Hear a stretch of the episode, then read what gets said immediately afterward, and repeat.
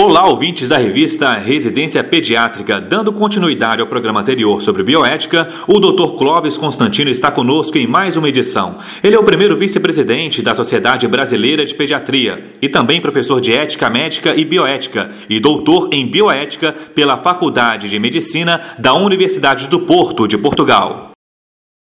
Do ponto de vista da aplicação de conceitos que foram introduzidos e sendo introduzidos e são introduzidos até hoje pela bioética, nós gostaríamos de mencionar aqui, nesta parte do pronunciamento, é, algumas coisas relacionadas aos princípios iniciais que nortearam discussões a partir de 1979. Em 1979, o governo americano convocou uma reunião que durou um tempo longo para produzir o Belmont Report, ou relatório Belmont, que pretendia discutir os problemas éticos que estavam ocorrendo na pesquisa com seres humanos. Em 1979, esse relatório foi então divulgado e dois autores americanos, Botchup e Childress, apresentam a sua visão da bioética sob o mesmo prisma, isto é, baseado nos quatro princípios prima facie, Prima facie significa não absolutos. Quais são? O que propuseram Beauchamp e Childress. O princípio do respeito da autonomia e o princípio da não maleficência, bem como o princípio da beneficência e o princípio da justiça. São quatro princípios propostos naquela época e que são muito utilizados como ferramentas até hoje. O principialismo é uma das várias formas mais utilizadas da expressão da bioética.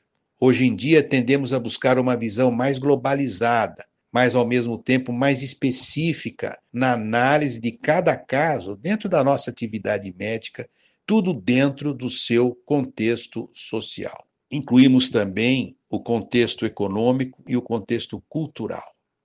Esse modelo é conhecido como modelo de Georgetown, ou americano, porque esses dois pesquisadores militavam nesta universidade dessa cidade norte-americana. O que se buscava? Buscava-se soluções para os dilemas éticos baseados em uma perspectiva aceitável para as pessoas envolvidas, por meio de dois princípios de caráter deontológico, que nós mencionamos ali em cima, entre os quatro. Quais são esses dois princípios de caráter deontológico, que vem do grego deon, obrigação, dever? São os dois princípios da não maleficência e da justiça. São deveres, por exemplo, nossos, dos médicos. E dois princípios de caráter teleológico, que vem do grego telos, fim, finalidade, que são os dois princípios da beneficência e o da autonomia. Então, podemos redefinir que bioética se refere a um estudo sistemático da conduta humana examinada à luz dos valores e dos princípios morais. Trata-se de um braço da ética em geral. Sua tarefa não é elaborar novos princípios éticos gerais, mas aplicar esses princípios no âmbito das ciências da vida e do cuidado da saúde, em especial aos novos problemas que estão surgindo. Que problemas são esses? Os problemas que são dependentes do velocíssimo avanço científico dos últimos 50 anos. A finalidade dessa discussão e dessas reflexões é algo de extrema importância e insubstituível valor, que é a vigilância ao respeito à dignidade do ser humano, partindo do entendimento insubstituível de que o homem é um fim em si mesmo, isto é, um sujeito, um sujeito de tudo, e não um meio, qual seja, nunca um objeto. Prezados colegas, prezados residentes, quando nós formos executar as nossas tarefas médicas no nosso cotidiano, não devemos nos esquecer desses valores, que com isso nós ampliamos as nossas ações científicas para muito além, isto é, a busca do respeito ininterrupto da dignidade dos seres humanos que nos procuram para auxiliá-los a resolver os seus problemas de saúde. Um grande abraço.